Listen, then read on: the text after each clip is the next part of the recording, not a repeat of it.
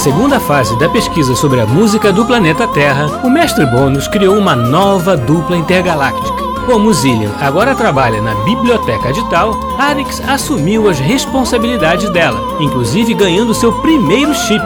Mas, por outro lado, terá que tomar conta de Urian, mais novo e mais sapeca que ele. Nesta nova fase, as crianças poderão abduzir os compositores para que o mestre Bônus possa conversar diretamente com eles e entender, finalmente, como um planeta tão rudimentar como o nosso pode ter uma música tão boa. Mas os compositores se esquecerão de tudo que viram e viveram logo depois. Ao contrário de nós, que vamos acompanhar tudo bem de perto, conhecendo ainda mais sobre a música do planeta Terra. A pedido do mestre Bônus, Arix e Urian visitaram a Terra com a grande missão de abduzirem Ludwig van Beethoven. Lá, aproveitaram o concerto que ele regia para ouvir o segundo movimento da Sinfonia número 3, a heróica, de sua autoria. Mas Urian se enganou e trouxe outro terráqueo na cápsula casúlica, em sua primeira tentativa de abdução. Conclusão: tiveram que fazer tudo de novo, mais uma vez. Será que eles conseguiram finalmente levar Beethoven para o planeta Tal?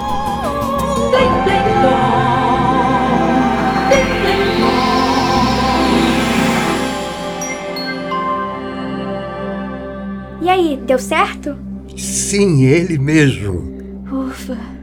Acharam que poderiam ter se confundido de novo, crianças? Ah, poderíamos ter trocado as coordenadas, mas nunca confundiria a cara do Sr. Beethoven. Pra mim, ele parece um terráqueo típico. E você conhece muitos terráqueos, Urian? Não, mas eles têm somente duas pernas, dois braços e a cabeça constantemente colada no pescoço. Pra mim é suficiente. É um bom ponto.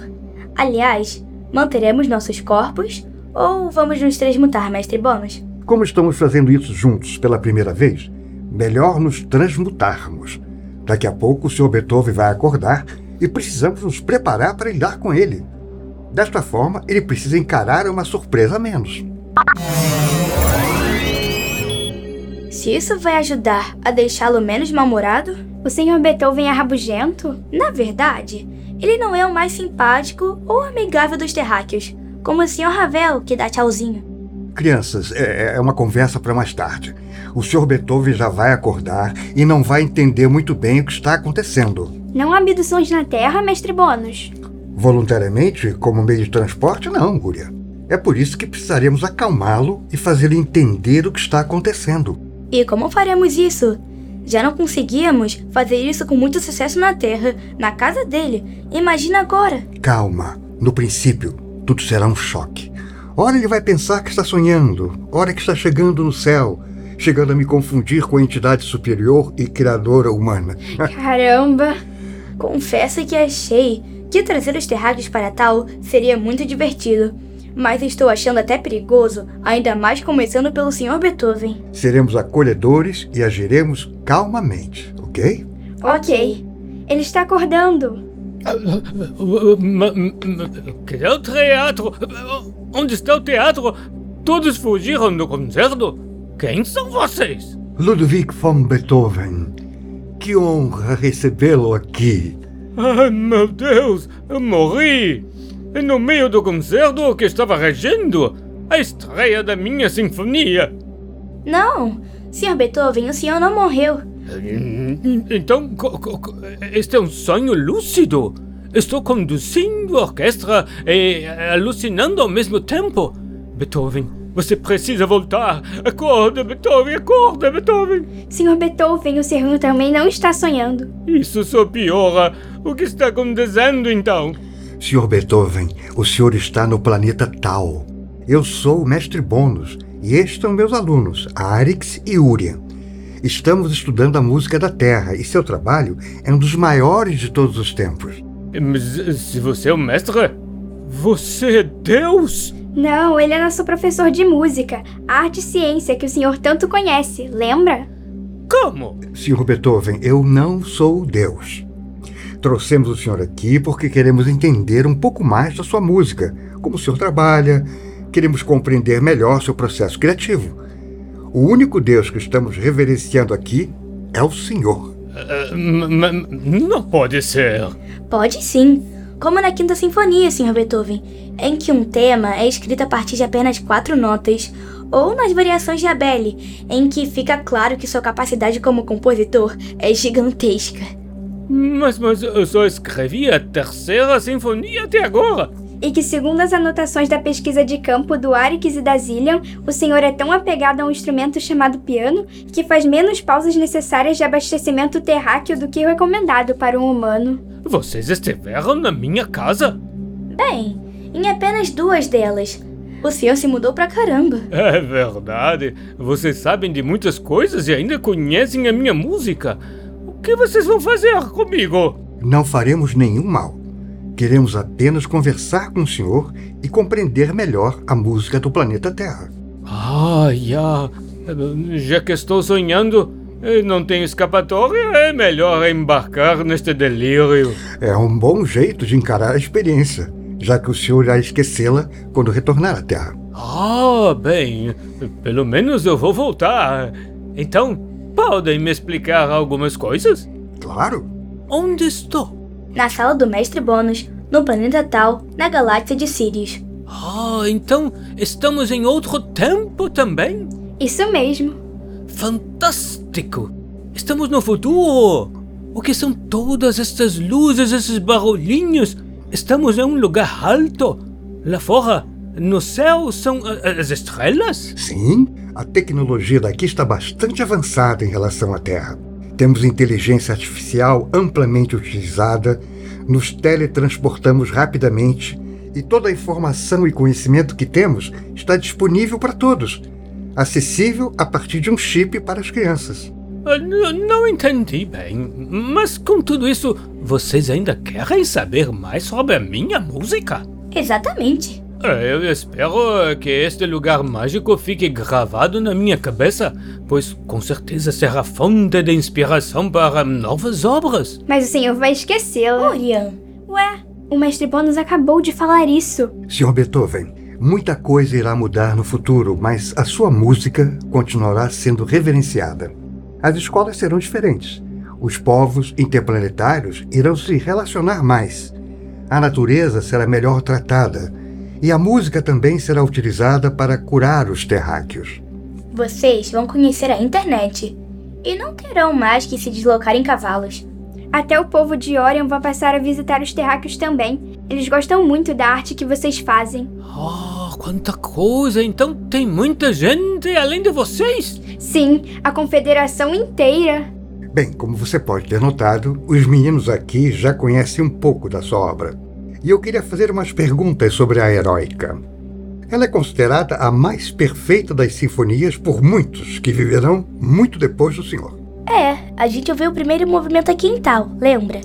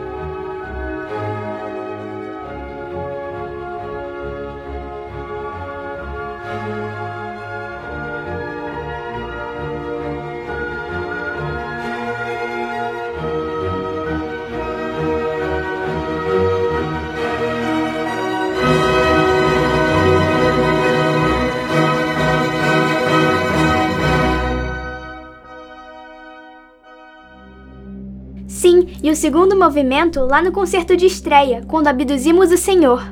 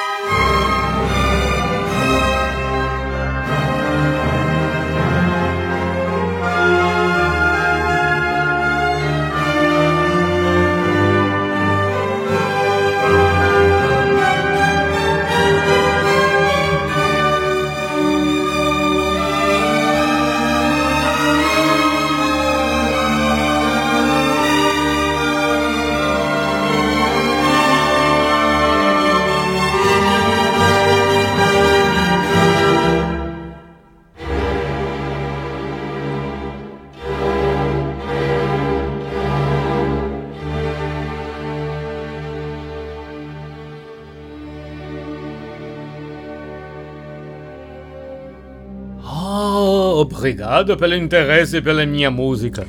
A Heróica é uma peça diferente da que o senhor escreveu antes. Pode contar como foi o processo de composição?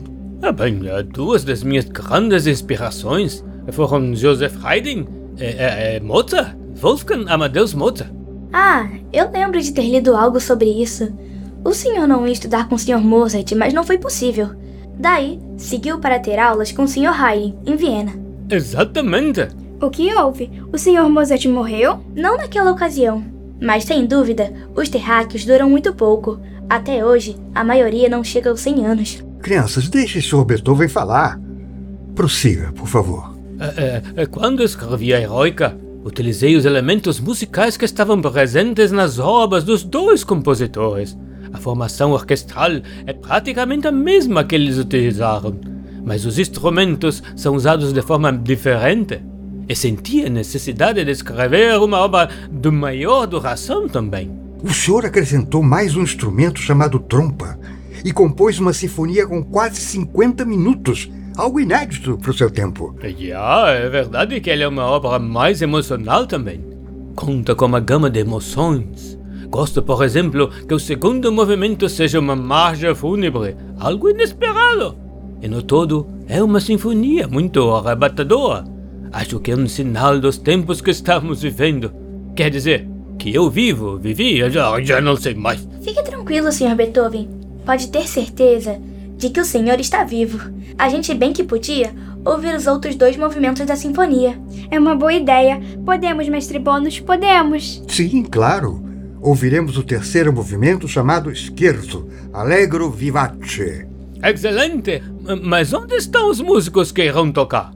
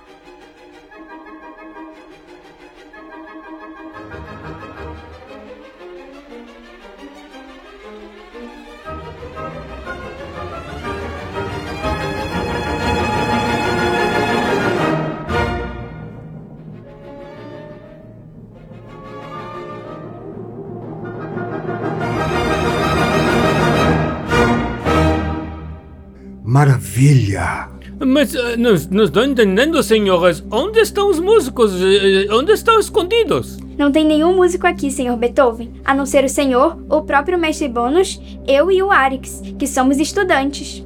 Este sonho está ficando cada vez mais louco. Não se preocupe. É só tecnologia, senhor Beethoven. Há muito tempo já é possível gravar uma música e tocá-la depois, em diferentes suportes. O quê? E como isso é possível? Senhor Beethoven, essa tecnologia é absolutamente antiga. Mas, mas assim, sem ninguém tocar? Senhor Beethoven, o que o Uria quis dizer é que já tivemos avanços tecnológicos suficientes para guardar a música para ouvi-la depois. A primeira gravação é feita com os músicos, com os aparelhos de som, para em seguida ser armazenada em um dispositivo móvel por um terráqueo, de acordo com a sua escolha individual. É assim que se faz na Terra hoje. Então não é preciso ir ao teatro ou a um sarau para ouvir a música? Não, só se o terráqueo quiser, o que ainda é comum. Mas que impressionante! Tenho ainda mais algumas curiosidades, Sr. Beethoven. É, pois pergunta? Nessa partitura havia uma dedicatória que foi rasgada. Sim, deu para ver lá no concerto, quando a gente parou o tempo. Urian, você vai deixar o Sr. Beethoven mais perturbado. Deixe o mestre Bônus continuar. Por que o senhor rasgou a dedicatória? Ah, no tempo em que vivo existe um líder político chamado Napoleão Bonaparte. Quando ele apareceu com novas ideias sobre o governo da França, alguns anos atrás, na década de 1790, eu acreditei que ele tinha um novo conceito sobre os direitos do homem e sobre a humanidade. Que ele acreditava em uma outra forma de organizar a sociedade. E o que aconteceu? Ah, com pouco tempo no poder, ele se autoproclamou imperador e passou a ser um tirano, como aqueles que combateu no passado. Ainda uma grande decepção. Por isso, mudei a dedicatória e retirei o nome dele. Mas a sinfonia não tem nada a ver com isso. Ainda continua sendo um grande trabalho. Que bom que o senhor não rasgou a partitura inteira. É, mas que fiquei com vontade, fiquei. Apesar de tudo, gosto muito da sinfonia. Ela começou a ser composta em um momento pessoal difícil também. E a música possui muitos outros elementos que vão além da dedicatória, claro. E como é o seu processo de composição? Pois o senhor consegue equilibrar como ninguém coesão estrutural e invenção melódica. É, Dankeschön, não há mistério nisso não. Apenas deixo fluir minha necessidade de criar. Mas tenho que admitir que faço isso de forma bastante organizada. Ou seja, não podemos nos esquecer que a música é uma linguagem e que uma obra musical precisa se comunicar, estabelecer um elo com o ouvinte. Aliás, como conseguimos nos comunicar aqui? Mais uma vez, utilizamos a tecnologia. É, Sr. Beethoven, no nosso chip temos um tradutor simultâneo, tanto para a gente como para o senhor. Se quisermos, podemos parar o tempo e nos deslocar no tempo e no espaço. São ótimos recursos para estudar a música.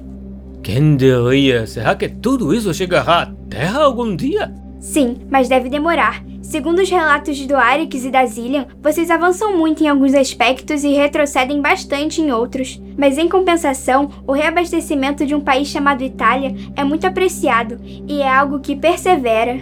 É como? Sr. Beethoven, mudando de assunto, acho que não tenho mais medo do senhor. E até queria fazer uma pergunta. Acredite, criança, neste momento eu que tenho muito mais medo de vocês. Além do que não tenho, nem nunca tive motivos para fazer mal a você ou a ninguém. Fique tranquilo. Está bem, então. É, então lá vai. Queria saber mais sobre sua surdez. Pergunta cabulosa. Totalmente. É, esse sonho me pregando peças.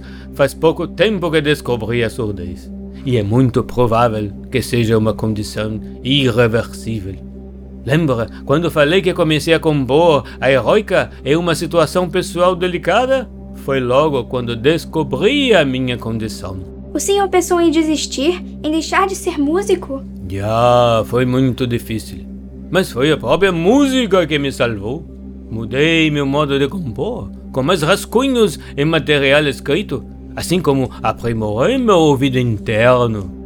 A capacidade de ouvir a música dentro de mim antes de ela ser materializada, foi fundamental para continuar a compor. Impressionante. Essa é uma habilidade que sempre treinamos aqui em Tal. Não é tão simples quanto parece. É, e é engraçado como que para certas habilidades é mais difícil criar recursos tecnológicos.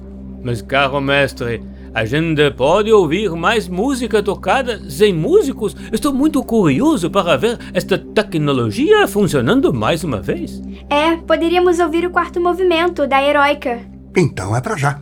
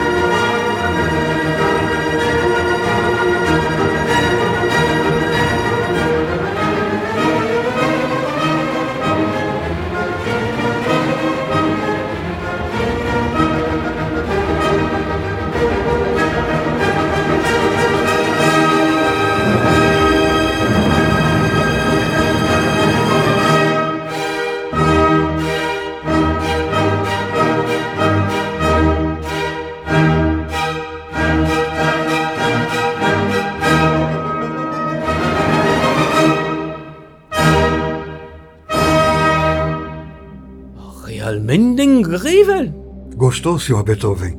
Já está mais adaptado? Estou verdadeiramente emocionado e grato por estar aqui. Ouvir minha música desse jeito inovador e ser tratado com tanta gentileza e reverência é realmente tocante. O senhor é muito mais amigável do que parece, Sr. Beethoven. Ah, ja, ja. Dankeschön. São palavras muito gentis, Sr. Beethoven. Tenho que dizer que a descrição da sua personalidade feita pelos terráqueos não condiz com o que estamos vendo aqui. E, o- e o que foi dito? Bem, que o senhor se irrita com muita facilidade e que é um gênio indomável. Eh, talvez isso se explique ao fato de que não gosto de fazer concessões ao criar minha música. Existem algumas mudanças que precisam ser realizadas para gerar algo novo, original.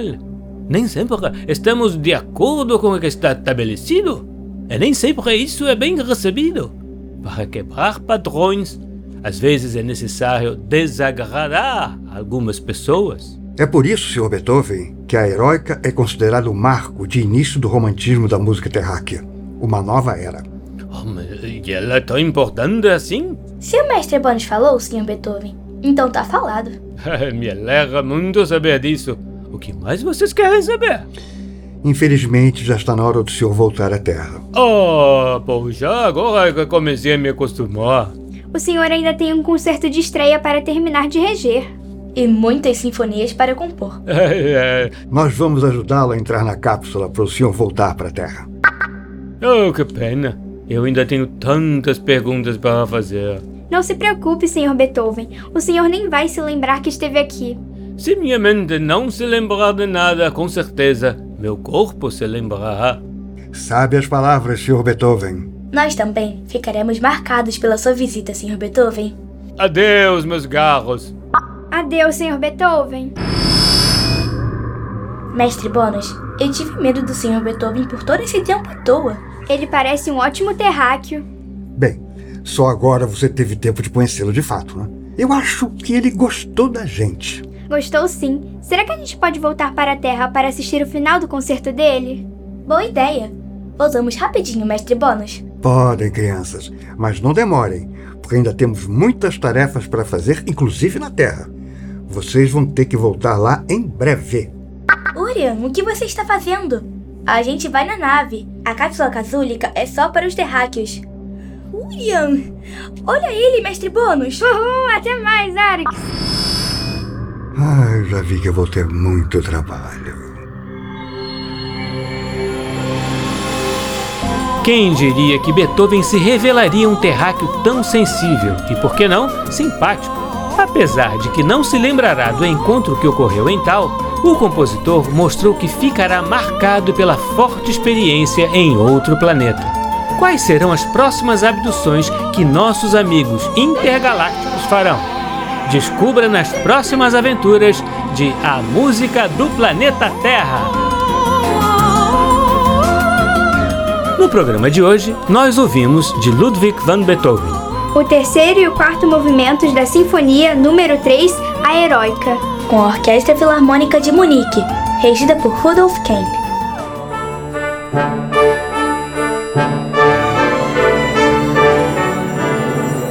O programa Blim Blim Blom é uma criação de Tim Rescala. É escrito por mim e por Maíra de Assis e tem sonoplastia de Silas Mendes. A música do planeta Terra tem Bettina Fonseca no papel de Arix. Isabela Costa no papel de Urian. E Leonel Fischer no papel de Mestre Bônus. Você também pode ouvir o nosso programa na internet no site macfm.ebc.com.br